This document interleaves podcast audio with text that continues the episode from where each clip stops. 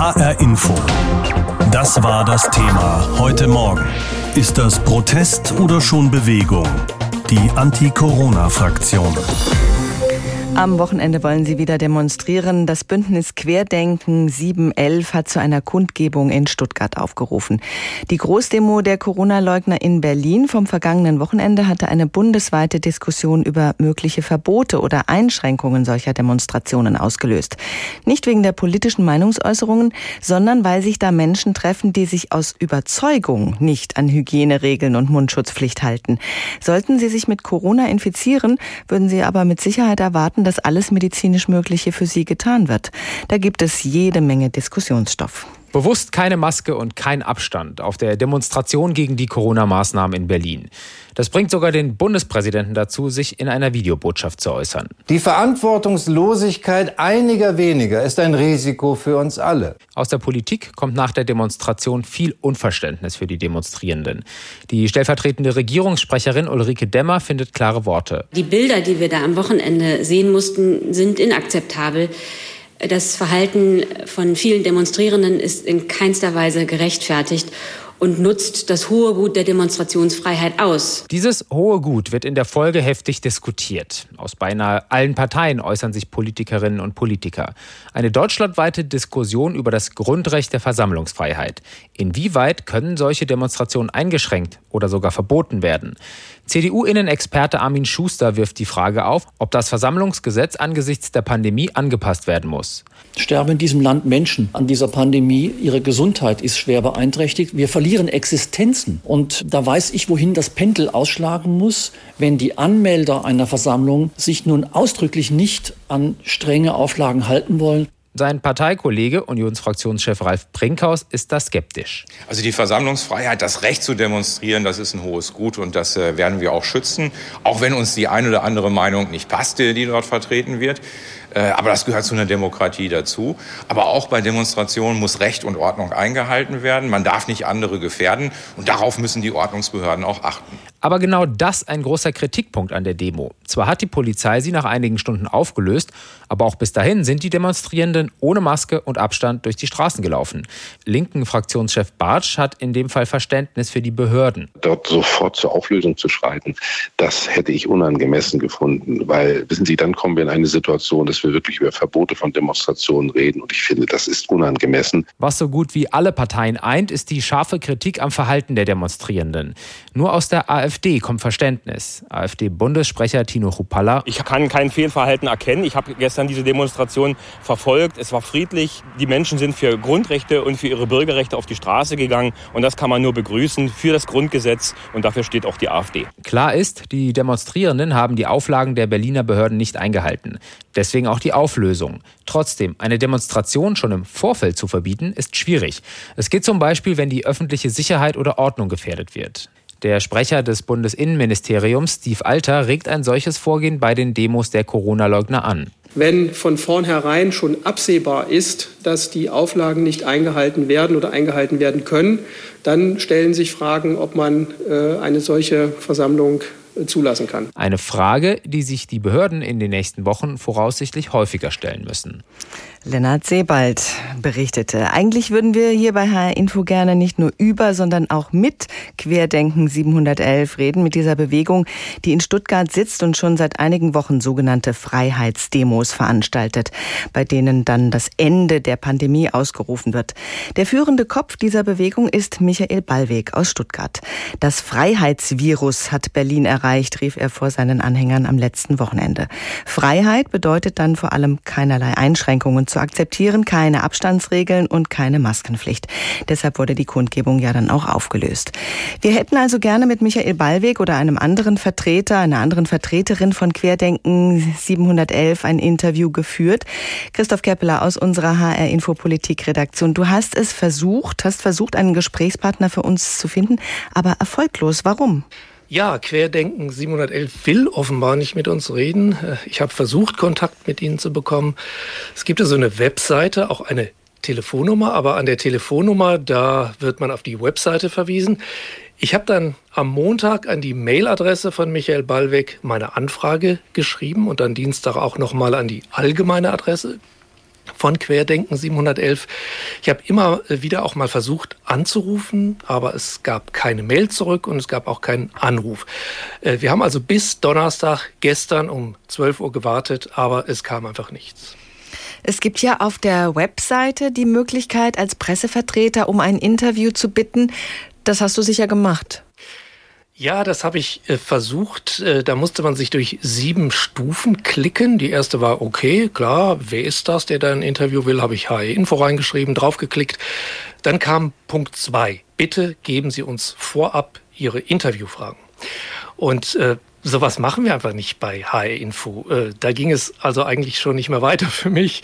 Okay, ich habe dann trotzdem was reingeschrieben, nämlich über welche Fragen wir so gerne mit Ihnen sprechen wollten, zum Beispiel was Freiheit für Sie bedeutet und dass wir einfach versuchen wollten, Ihre Motive zu verstehen und so weiter. Okay, da bist du schon über deinen Schatten gesprungen. Warum kamst du nicht bis zur Nummer sieben?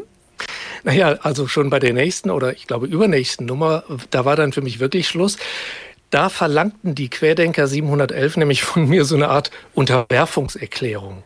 Ich, dann mein Name, bin mir bewusst, dass ich als Journalist eine hohe Verantwortung habe und äh, verpflichte mich hiermit wahrheitsgemäß, unparteiisch und vollständig zu berichten. Das sind ja Selbstverständlichkeiten. Und auf so etwas lassen wir uns auf gar keinen Fall ein. Denn das hieße ja im Umkehrschluss, dass wir je nach Lust und Laune auch mal nicht wahrheitsgemäß oder parteiisch berichten, wenn wir das nicht extra unterschrieben haben. Solche Gepflogenheiten, die kennt man durchaus ab und zu von irgendwelchen Unternehmen, die das versuchen, zum Beispiel aus der Musikbranche. Aber dennoch, wie gesagt, ich hatte es ja versucht, ich hatte ja per Mail auch die Anfrage so gestellt, wie das üblich und auch journalistisch sauber ist und hatte gehofft, dass sie sich doch noch melden, aber das ist eben nicht passiert. Was ist da deine Vermutung? Warum wollen sie nicht mit uns reden? Also, ich vermute, dass es so ist. Äh, diese sogenannten Querdenker, die brauchen keine etablierten Medien, die unabhängig berichten. Es gibt genügend, so meinen sie, alternative Medien bei YouTube, in den sozialen Medien, im Internet. Und da können sie dann unter sich ohne kritische Nachfragen genau das unterbringen, so wie es ihnen passt. Zum Beispiel hat Thorsten Schulte, der ist auch aus der Führungsriege von Querdenken 711, einen Tag später, also nach dieser Demo in Berlin, ein Telefoninterview mit einem befreundeten YouTube-Kanal gemacht. Die ARD, die hatte ja ganz korrekt die Polizeiangaben zu den Teilnehmerzahlen an der Demo und der Kundgebung danach berichtet. Mhm. Das waren so 17.000 bis 20.000. Und dazu sagte dann Schulte in diesem Interview, also zunächst wollen wir mal festhalten, dass es ganz sicher nicht 17.000 äh, Menschen waren, die von der Tagesschau wohl gestern Abend veröffentlicht wurden. Da kann ich wirklich sagen, dass die ARD lügt. Ja, das ist ein Lügenstaatsrundfunksender und das müssen wir jetzt in den nächsten Wochen und Monaten auch ganz klar beim Namen nennen. Ja, die ARD ist ein Lügenstaatsrundfunksender. Also, wir sind für die Querdenker ein Lügensender. Und sowas hörte man auch auf der Kundgebung selbst, sobald äh, sie zum Beispiel die ZDF-Moderatorin Dunja Hayali sahen. Die war ja da mit ihrem Fernsehteam. Da rief es dann von überall her Lügenpresse, Lügenpresse.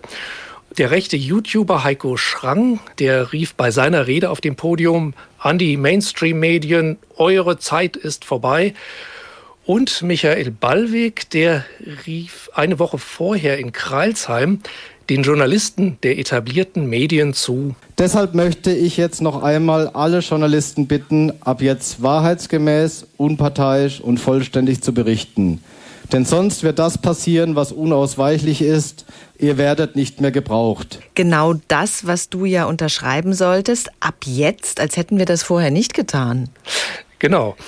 Und was mich auch noch befremdet hat, es gibt in Baden-Württemberg einen Regionalsender, der heißt LTV. Und der hat offenbar vergangene Woche mehrere Tage lang fast nur Videos von Querdenken 711 gezeigt. Michael Ballweg selbst, der hatte bei dieser Veranstaltung in Kreilsheim auf der Bühne das Programm des Senders vorgelesen, unter anderem auch, dass die Berliner Demo dort am Samstag live gezeigt würde. Da habe ich mal jetzt bei der in Baden-Württemberg zuständigen Medienanstalt LFK nachgefragt und die sagten mir, ja, das hätten sie auch mitbekommen. Es stehe da die Aussage im Raum, dass Querdenken 711 umfangreich Sendezeit bei LTV gekauft habe. Sie hätten jetzt Kontakt mit diesem Sender aufgenommen und wollen diesen Sachverhalt klären. Das diene der Vorbereitung eines möglichen aufsichtsrechtlichen Verfahrens, das bis zum Lizenzentzug gehen könnte, so schrieb mir das die Behörde heute. Ich denke, das ist jedenfalls so ein bisschen ein Hinweis darauf, welches Medienverständnis diese sogenannten Querdenker haben. Öffentlich-rechtliche und Mainstream-Medien, die sind uns egal. Wir nutzen Medien, in denen wir einfach das rüberbringen können, was wir denken und was wir verbreiten wollen ungefiltert. Und da brauchen Sie dann eben keine Interviews in Medien, die wahrscheinlich dann eben auch kritische Fragen stellen. Ich glaube, das ist auch der Traum manch eines anderen Politikers, eigene Sendezeit ohne penetrante, unabhängige Journalisten, die lästig nachfragen. Querdenken 711 sind eine Gruppierung, die sich weder links noch rechts verortet, die viel von Freiheit spricht, aber damit nicht die Pressefreiheit meint. Diese Gruppierung unter ihrem Frontmann Michael Ballweg hat die Demonstration in Berlin am letzten Wochenende organisiert, bei der sich ein sehr buntes Teilnehmerfeld zusammenfand, meist ohne Maske, denn ein nicht unerheblicher Teil der Anhänger hält Corona ja sowieso für eine Erfindung des Establishments oder zumindest für ungefährlich. Querdenken 711 kommen aus Stuttgart, daher der Zusatz 711 wegen der Stuttgarter Vorwahl. Morgen haben sie dann auch in Stuttgart eine Versammlung angemeldet. Die Politik ist immer noch damit beschäftigt, den Auftritt vom letzten Wochenende aufzuarbeiten und Katharina Toms hat sich Querdenken 711 genauer angeschaut. Michael Ballweg wiederholt sich gern. Achtung, Achtung! in dieser Fläche, auf dem Cannstatter Vasen, ist das Freiheitsvirus ausgebrochen. Jede Demo beginnt so. Der IT-Unternehmer aus Stuttgart demonstriert seit Mitte April für seine Grundrechte, wie er sagt. Zunächst mit einem kleinen Grüppchen gegen Corona-Einschränkungen, gegen die Regierung, für Neuwahlen im Herbst. Dann, vier Wochen später, standen um die 5000 auf der Demo in Stuttgart. Die Corona-Pandemie hat Ballweg von Anfang an relativiert Zunächst noch verklausuliert, wie hier bei einem Interview in Stuttgart im Mai. Muss man einfach die Relativierung in Frage stellen. Es gibt bestimmt gute Lösungskonzepte für schützenswerte Gruppen, die dann auch besonders geschützt werden. Aber ich glaube nicht, dass es notwendig ist, die gesamte Bevölkerung unter Generalisolation zu stellen. Inzwischen deutlicher. Ein Ausschnitt aus seinem Video von der Demo in Berlin. Und ich möchte auch sagen, es gibt keine Pandemie. So klang das bei den Demonstrierenden in Stuttgart von Anfang an. Ich denke einfach, die Geschichte ist, dass wenn die uns ruhig halten, die haben irgendwas mit uns vor und das ist das, was, was, was nicht richtig fassbar ist. Und nachdem die Regierung sich jetzt schon solche Maßnahmen rausnimmt, habe ich einfach mehr Angst vor der Zukunft als vom Virus. Die Maßnahmen sind alle nicht mehr haltbar, weil die Covid-19-Welle rum ist weil es vorbei ist. Ja, es waren auch einfach nur gefrustete Corona-Müde dabei, neben den radikaleren. Inzwischen sind die nicht mehr zu übersehen, sagt Stefan Lauer von der Amadeo Antonio Stiftung, der die Querdenken-Demos beobachtet. Es ist einfach eine große Mischung von sehr unterschiedlichen Leuten, das stimmt natürlich. Allerdings diese Mischung, also das sind Verschwörungsideologen, Antisemiten, Antisemitinnen, die sich dort treffen. Da sehe ich IB-Aktivisten. Und wir haben es halt auch einfach mit ganz klaren Neonazis dort auch auf diesen Demos zu tun. Ballwegs Abgrenzung nach rechts, auch ein wiederkehrendes Element. Zuletzt in Berlin. Ja, unser Disclaimer. Rechtsradikales, linksradikales, rechtsextremes, linksextremes, faschistisches, menschenverachtendes Gedankengut hat in unserer Bewegung keinen Platz. Das reicht ihm.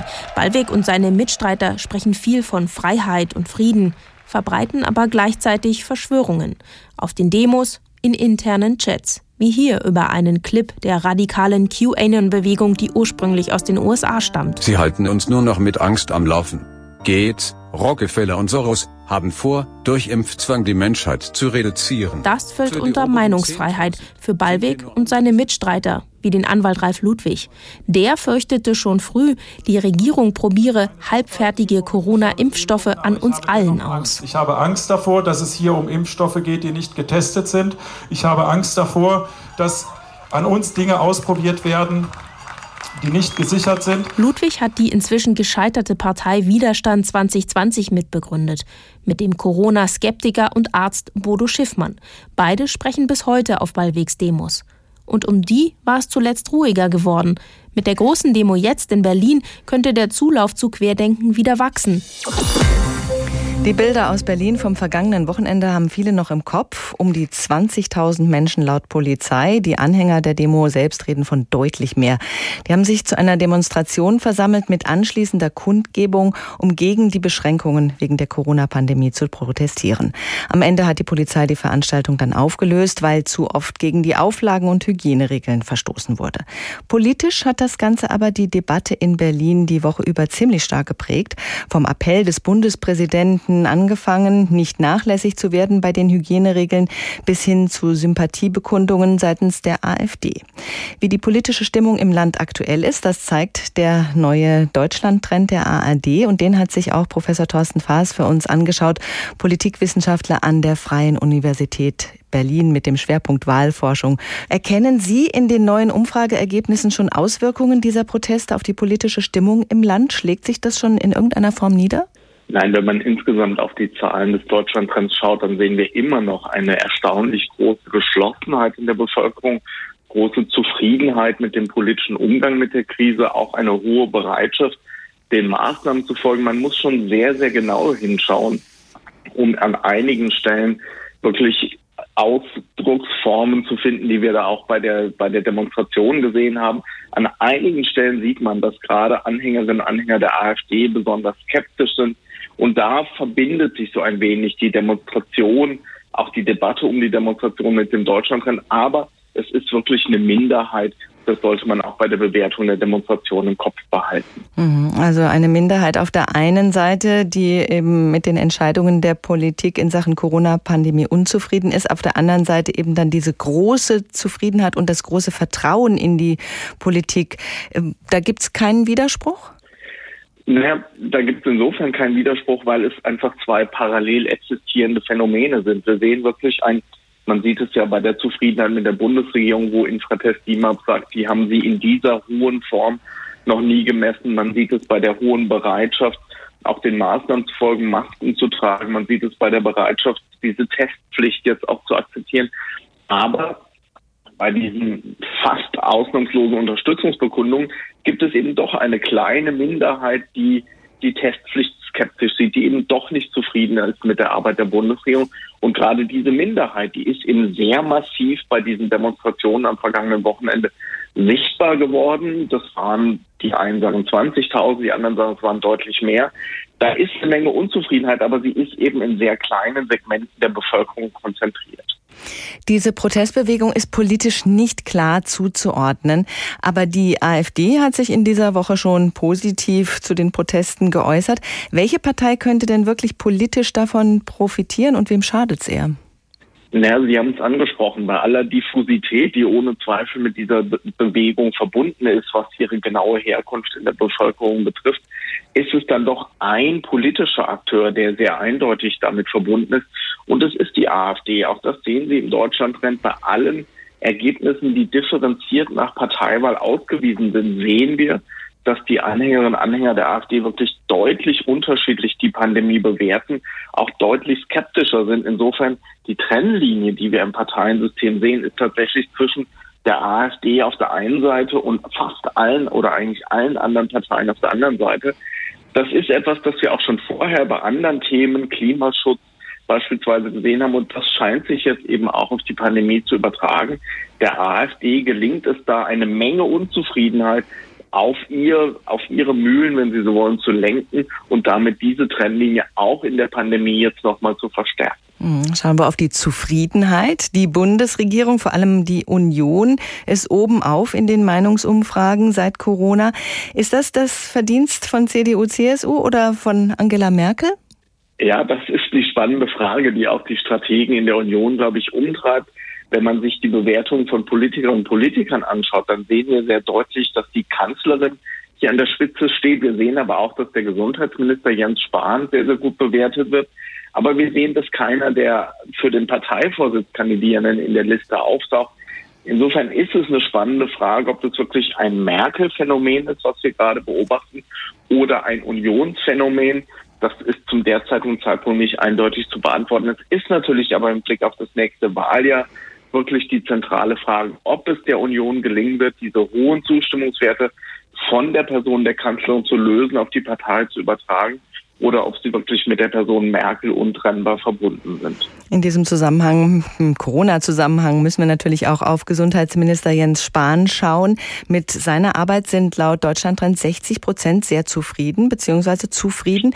Wie steht er in Ihren Augen da? Ja, man muss da zwei Dinge sehen.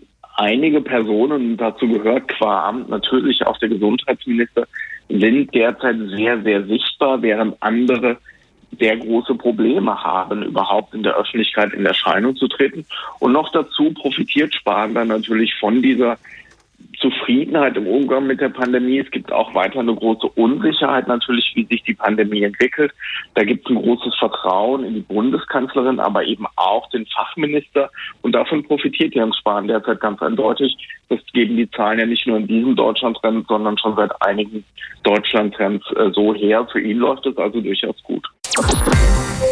Wir schauen heute Morgen auf die Nachwirkungen der Proteste in Berlin am vergangenen Wochenende mit rund 20.000 Teilnehmern.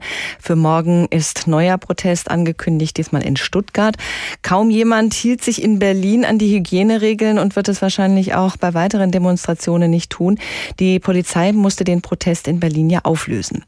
Diese Demonstrationen, die bleiben auch im Ausland nicht verborgen und führen damit unter, wie bei uns auch, zu Unverständnis. Dazu unsere Auslandskorrespondenten aus Spanien, Großbritannien und den USA. Den spanischen Medien fällt vor allem die Mischung aus existenzbedrohten Geschäftsleuten, Verschwörungstheoretikern, linken Systemkritikern und Neonazis auf. Das war schon im Mai so, als über die Kundgebungen auf dem Cannstatter Vasen in Stuttgart berichtet wurde. Jetzt wird verstärkt zum Thema, dass Rechtsextreme die Demonstrationen zu vereinnahmen scheinen. Zuletzt haben aber auch die Dimension der Proteste, die absolute Missachtung von Abstandsregeln und die zurückhaltende Reaktion der Polizei für Staunen gesorgt. In Spanien gibt es kaum Murren gegen die Auflagen durch den Staat, geschweige denn handfeste Proteste. Die Menschen hier haben rund drei Monate lang extreme Auflagen relativ gefasst ertragen. Sie durften die Wohnung praktisch nur verlassen, um zur Arbeit oder einkaufen zu gehen. Spaziergänge, Sport oder irgendwelche sonstigen Freizeitaktivitäten außerhalb der Wohnung waren komplett verboten. Für viele Spanier sind die Proteste in Deutschland deshalb kaum nachvollziehbar. Reinhard Spiegelhauer, Madrid. In Großbritannien reibt sich der eine oder andere verwundert die Augen. Tausende marschieren durch Berlin, um gegen die Corona-Maßnahmen der deutschen Regierung zu protestieren. Dabei gilt Deutschland als vorbildlich im Umgang mit der Pandemie, jedenfalls im Vergleich zur eigenen britischen Regierung.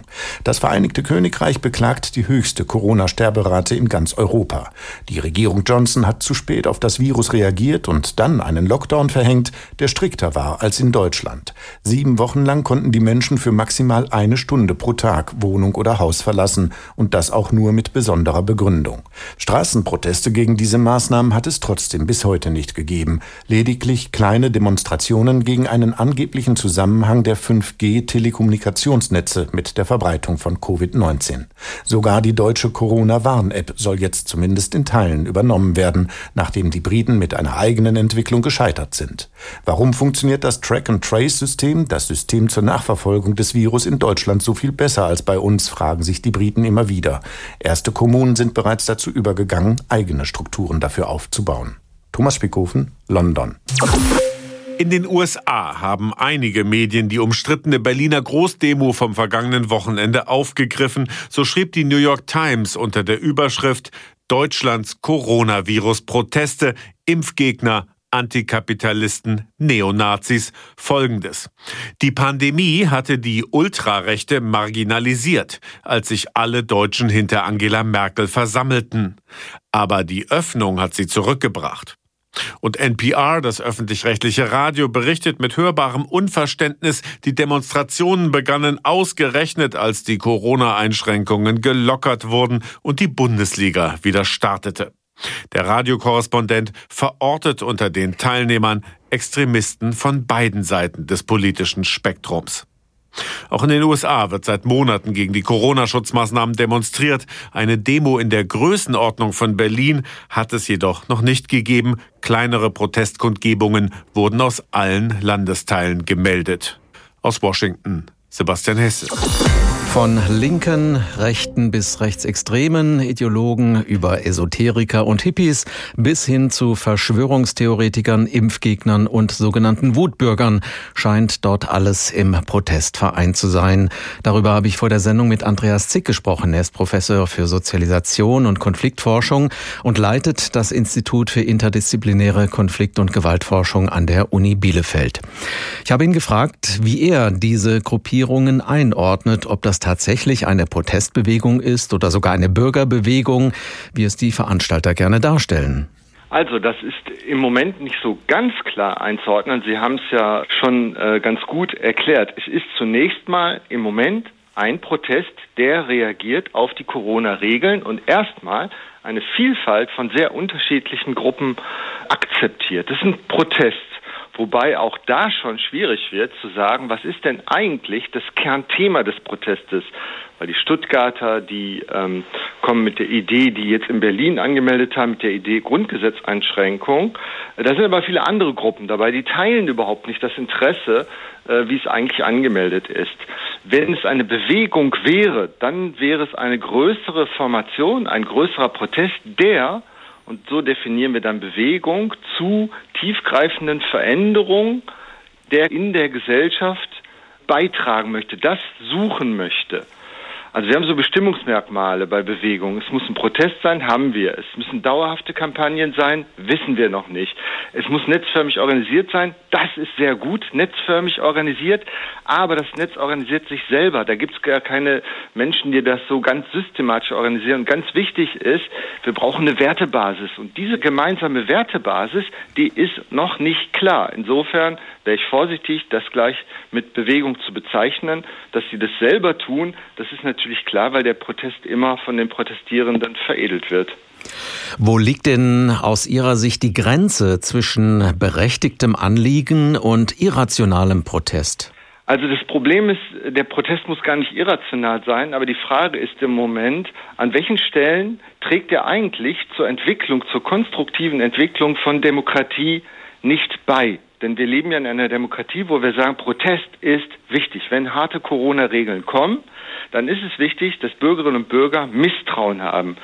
Politik versucht, Vorgaben zu machen, aber wir müssen misstrauisch sein und wir haben das Recht zu protestieren. Und Demokratien entwickeln sich, indem wir im Protest unterschiedliche Perspektiven aushandeln. Das Problem bei diesen Protesten ist, im Kern von denen, die das antreiben, das haben Sie ja genannt, da sind Verschwörungstheorien drin, da sind massive Feindbilder, Vorurteile drin, da ist Antisemitismus dabei. Das heißt, es wird auch immer bezeichnet, wer Feind der eigenen Idee ist. Es ist sehr aggressiv in der Stimmung. In Berlin haben wir gesehen, man trifft sich in den Rufen Merkel muss weg, das ist dann auf einmal die gemeinsame Werte- und Normbasis.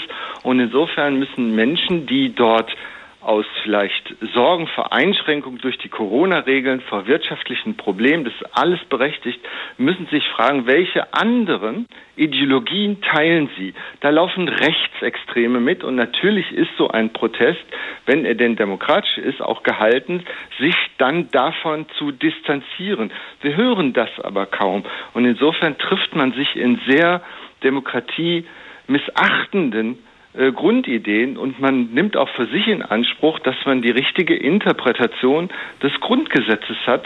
Und all diese Hinweise zeigen doch, dass es im Kern sehr auch zum Teil demokratiemisachtend ist und sehr durchsetzt ist von massiven Vorurteilen gegen Sündenböcke, Schuldige und all das. Da werden rechtsextreme Parolen gerufen bei diesen Demonstrationen oder einschlägige Flaggen in der Menge geschwenkt. Warum scheint es heute offenbar weniger Hemmungen zu geben, in einer Reihe mit Neonazis zu protestieren?